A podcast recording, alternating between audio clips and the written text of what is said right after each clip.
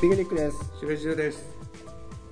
福田です幼いです気になる横丁ですやる横丁ですはいということで、えー久々の気になる横丁なのかな、はい気になる横丁も前回も通常版も久しぶりでしたけども、はいで今回は久々にこう4人全員揃ってるということで揃ってますねそして屋内ですえ屋内だ今回ちょっと、もう言っても大丈夫なんだよねその今回その奇抜探偵というね神保町花月503回目公演ですね、えー福田君が書いてる、えーシリーズものが今回最終章ということで、その顔合わせがあってねそれ終わりで今これ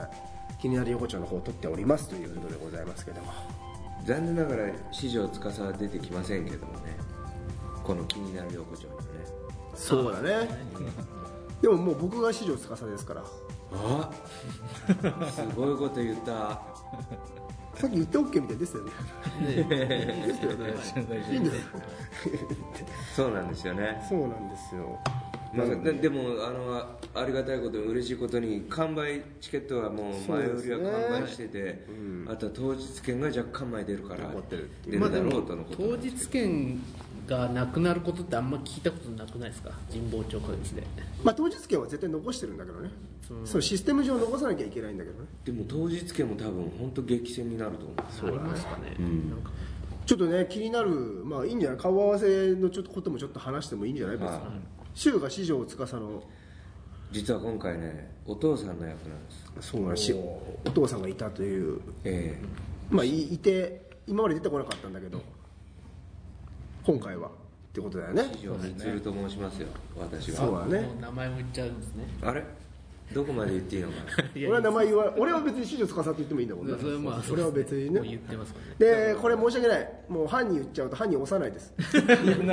言っちゃった多分公演中に失敗をやらかした犯 人そう犯人はもう押さないです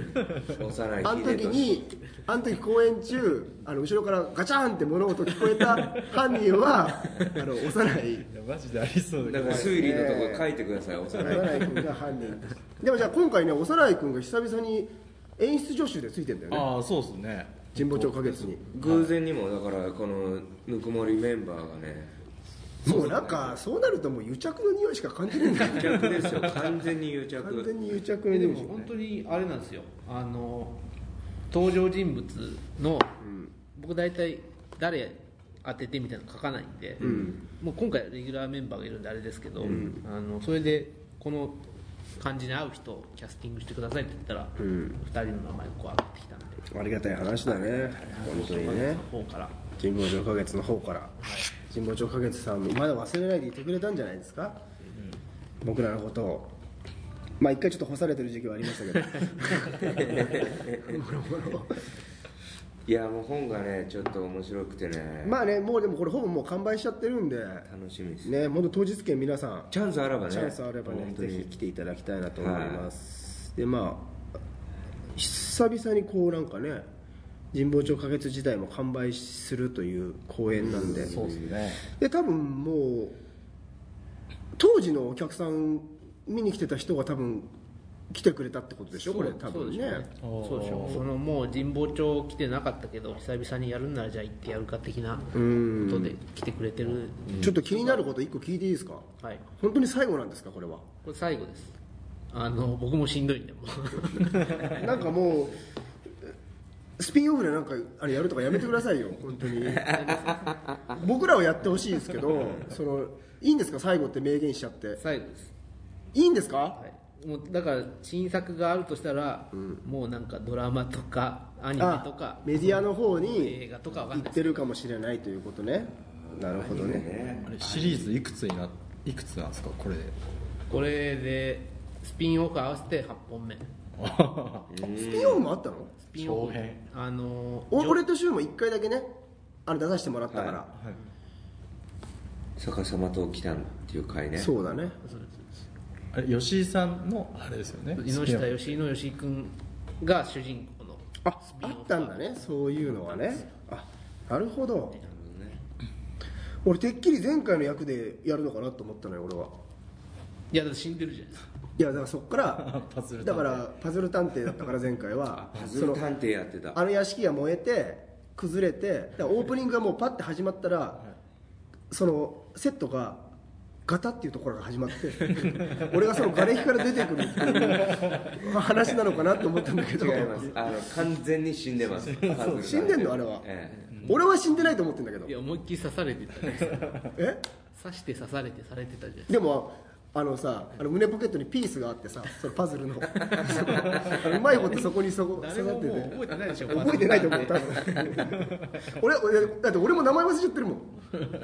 パズル探偵の鏡です鏡あ鏡か鏡そうだね確かに僕も僕は覚えてます千葉ジョージですあ千葉ジョージだね、 I got it ニューニューヨあーっクた式ねですか、はいそうまあまあ皆さんぜひねあの来られる方はお楽しみにしていただきたいなと思いお楽ましみですすねということで今回気になる横丁ということで、えーまあ、気になるトピックスを一つ持ってきてねえーで喋った人が次の人を当てるという、はいえーそういうことになっておりますけども前回福田君がいなくて3人で撮ったんですね3人で撮ったんですよね、はいだからその誰で終わったんだったっけな確か僕ですね2個言ったんだよな、はい幼いがなそうです確かなうんじゃあ幼い君からじゃあ当ててもらってっていうことですね始、めましょうかはいはい自分でもいいんだよいつも言ってるけどまあでもうんじ自分パターンでいってみましょうかえおマジでいやもうちょっと早めに早聞いてもらいたいっていうあーなるほどちゃんとじゃあ指名してそういう返事しして初めてえじゃでしかも声変えて あの別人っていう体であの同じ人なんだけどいっぱいいるんだよなそういえば山賊さんとかもいるからな大陸さんも誰を指名するのかな自分が持ってるキャラの中 のそうかじゃあ全員全部押さないで回せってるのだ回せますよ回せるから一人で取ろうと思ったら取れるってことなんですねでもあのやヤギヤギさんはあヤギさんはね食べちゃったっていうだけですけどね指名してもでも八木さん的に気になることもあるんじゃないですかあじゃあ僕から言っていいですか いいの本当にいや全然いいけどはいじゃあだから指名して返事してえー、山賊さんほーいお山賊さんがじゃあ 喋ってもらいます気になるな山賊さん何に気になってんのかが気になる家うん久々に帰った帰って、うんでまじ実家の方からああそうです実家に実家の方からでまあいつも帰る道中に、ゲームセンター寄って、うんあのお決まり地元のそうです、うん昔好きだから、もんねゲームセンターがはい、馴染みのただですねそのゲームセンターが閉まってしまったんですよ、閉店の方閉店で 2, 2店舗あって2店舗とも閉店しちゃったんですよえで調べたら、今ゲームセンターって一番2006年か7年が盛り上がってたんですけど、今もう半分以下になってます、ええそう携帯ゲームの普及とかもそうですお手軽にできるし、はいしかも無料ゲームも多いしね多いしもう携帯、そうなんですよ携帯ゲームが入ってからが、もう家でやるっていうのはもう定着しちゃってそうだねでオンラインゲームとかも今家でできるから家でゲームセンター行く必要ないし、で僕が好きなのはさらにそのビデオゲームの格闘ゲームとか、アクションゲームとかなんですけど、それはもうそういうゲームが一番早くなくなっていくんですよえでオンラインの麻雀とかオンラインのなんかガンダムとかそういうゲームは残るんですけど、音ゲーとか、だからもう俺が好きなゲームがも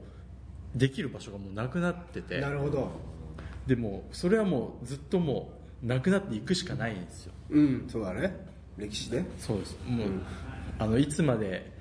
ゲームを僕は外でできるのかなと思ったら悲しくなってきてでも携帯ゲームに移行するってことはないのそのや携帯ゲームにあのあの楽しさをあれなんですよ覚ゲえーるムセンターを前から行ってた人は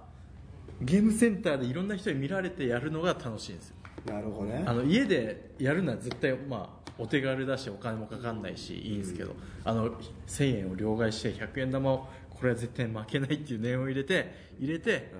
この戦っていくあれがあのワクワクドキドキがもう感じられないんですよそうだね今の秋葉原のそのいマニアのところ行かないとででもなんかそういうふうになってくんじゃんもうそこしかないですこれからもう昔ありましたよねわざわざそういうなんかジョイスティックみたいなあゲーセンそうですそうのですゲーセンのあのボタンとかはいはい、あれわざわざ買って、あれで練習してあれ壊すぐらい練習して、でゲームセンターで実力を試すみたいなそうだなあれでも一時期より今の方がちょっと状況は良くなっててなんでかっていうと e スポーツっつって格闘ゲームもスポーツになってきてるんですよでだってね、あれプロ化プロが来オリンピてッスポクンとサかやってーるもつんねいて日本人も何人かいるんですよプロゲーマーが、格闘ゲーム、で確かに日本で来年かな世界大会もやるんで、で一時期よりかはちょっと状況逆に良くなってきてるんですけどでもそのい一般でやる人がやりにくくなっちゃってるってことだよね、そうですねの減っちゃってきてるっていう、もしかしたら逆になんかそのスポーツジムみたいな感じであーその格闘ゲームジムみたいなことで始まっていくんじゃないどうああそういうプロ育成みたいなことですかそうそうそうそうゲでもーセンのゲーム機をちゃんと置いてるジムプロ育成にはででもそこまでのあのあれじゃないってことでしょそあのの手軽にやる場がなくなってしまうっていうだ前はもうあでもこれはもうそうだそうだ難しいけどもう歴史の常だから、あのやっぱ有名なことあるじゃんあのラジオスターの悲劇っていう歌そのちょっと僕は知らない何ですかまあこれああの歌えないのがあれなんだけど、そのあのテレビができることによって、はいラジオスターがどんどん死んでいくっていうああそあのなるほ文明がこう確か新しくなっていくとでも、ね、あの俺らからしたらテレビがあった方がいいけどで今もうコントローラーでゲームできない人増えてるらしいですからねあーもうみんなスマホでタッチするぐらいしかやったことないんでうんボタンを押してみたいなことがあんまり自分で見つけでも絶対そういうもんで残るじゃん昔好きだった人がさ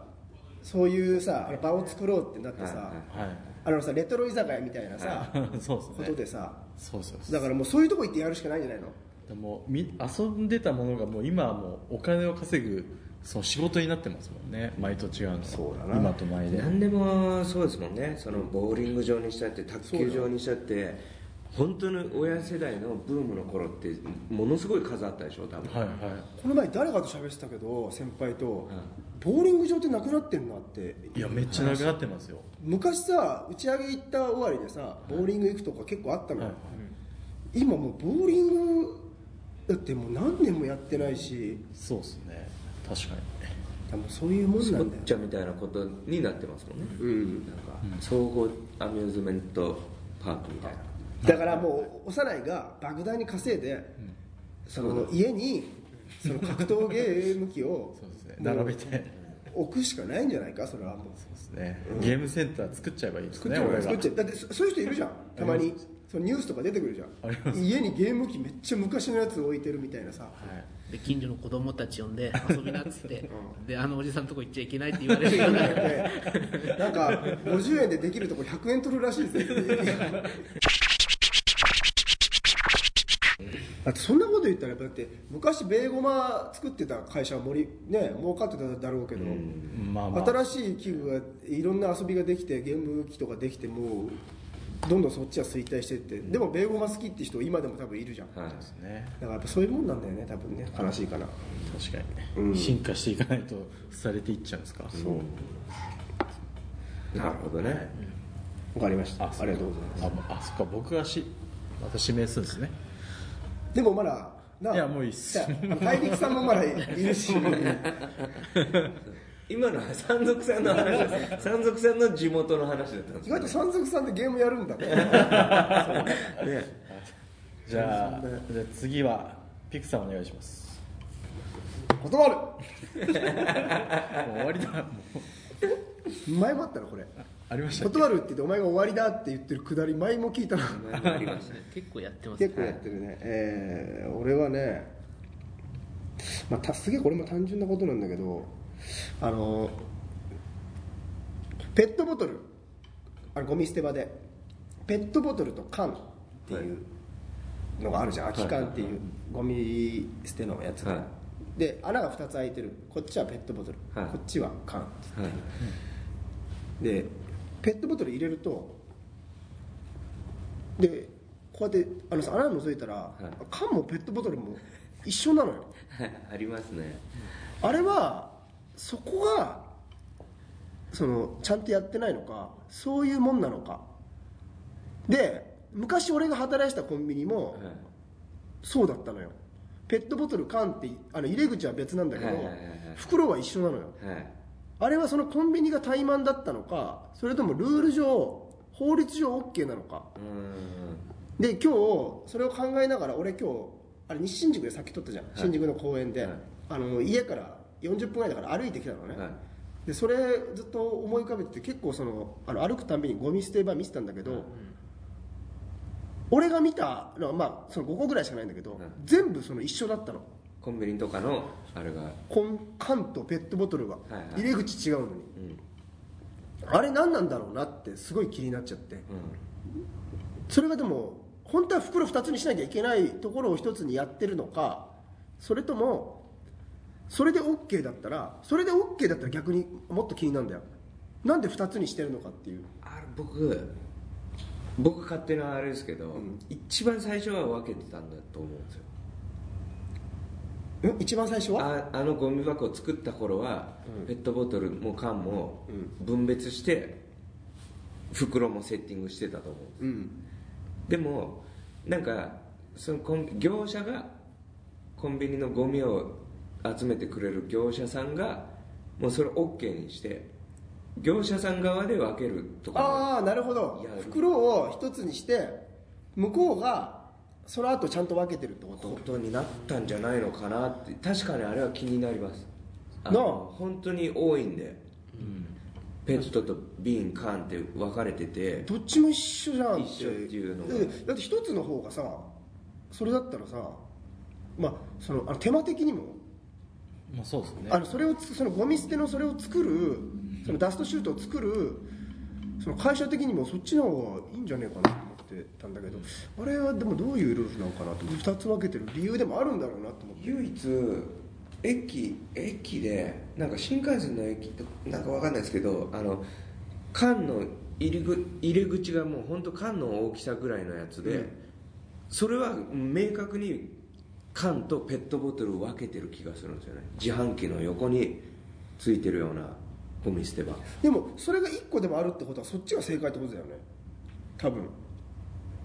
その法律上多分分分別しなきゃいけないんだよねあれ法律って結いう局ひかょっとしたら、その捨てる側が間違えて入れてたりするから結局チェックしなきゃいけないから業者でやってんのかもしれなないるほどねで昔のダダストシュートが残っててああなっちゃってるってことかじゃないかないやすっげえ気になるのあれ昔からこれなんで一緒なやつ2個穴開いてんだろうって結局だからチェックをしなきゃいけないから同じだろってなったのかもしれないですねなるほどねでもこれもしかしたらネットとか見たら出てくるのかもね答え、ちょっと一回見てみよう知ってる方いたらあと教えてくださいそれ気になるなと思ってたそれが多分あれなんかそうだなわざわざ捨てる時僕らもあんまちゃんと見ないですもんねもう「缶」って書いてあるところにペットボトルポンって入れちゃったりしていると思うんでそうですねうんで もだったらいい本当に1個でいいよなそれがいいそうですねあれだったらはい、缶ペットボトルで1個の窓口いはいいいいいいっすよよなと思ってまあでもなんかあるんだろうねちょっと調べてみようそれはいということで以上ですなるほどじゃあシューです断る終わりだーあのこれは、あ僕が文学青年じゃないから、余計によく分かってないんですけどね、うん先日ノーベル賞関係発表されたじゃないですかうん日系の方だよねはいでそうそうなんですえ取ったのは石井黒さんでしたっけ、和尾石黒さん、はい、なんですけどずっとあの村上春樹は、なんでそんなことになっちゃってるんですか、それあれはねあのファンがいるんですよあのハルキストがねね、結構、ね、熱狂的な本屋のおじさんがいて個人,、個人の、うんその人が毎回なんか勝手にノーベル賞の発表時期になると会合を開いてるのが、マスコミも来るようになっちゃって、まあ、あの人が悪いんだと思います僕はでもやっぱノミネートはされるのよ候補には絶対いやなってるノミネートとかないですよノーベはルい賞のノミネートっていうかでも候補ぐらいには来てうるんなんかっていう風はあるの有識者がじゃないかっていうぐらいのはあるかもしれないですけどそれも結局別に発表されるまで何にもで分かんないも今年もうあの例年通りあのニュース見てたけど俺、あのゆゆ夜の夕方のニュースとかで、そのあのおじさんがね、はいあのハルキストのおじさんが、今年は一番確率高いって言って毎年た毎年だから毎年こ更新してるんでしょ去年も言ってボジたョレ・ヌそーのボーと今一緒だよ年はかなりの確率で いけますっていうのはやっぱ言ってたもうこんな状態になっちゃったら逆にと取れないいや一番村上春樹がやめてくれと思ってるでしょあとそのそのあれってこの作品で撮るみたいなことなんですかとだからいやあれは人です人人じゃあいいのか作品じゃないですねだったらでも今までの作品で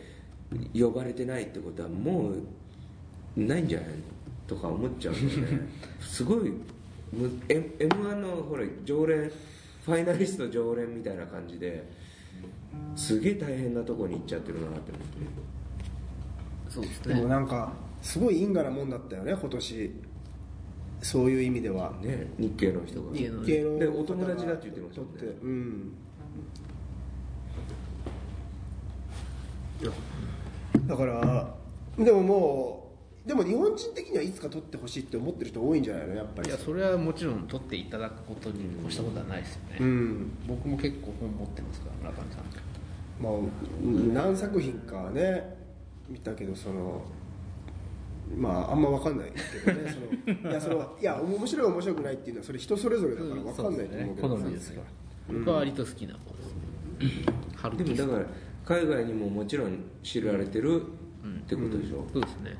結構もともとでも翻訳されてすごいあ僕もそんな詳しくないんだけどあ言われてるのがあれだもんねその海外の人だから村上春樹の本はそのあの海外のあのやつを和訳したような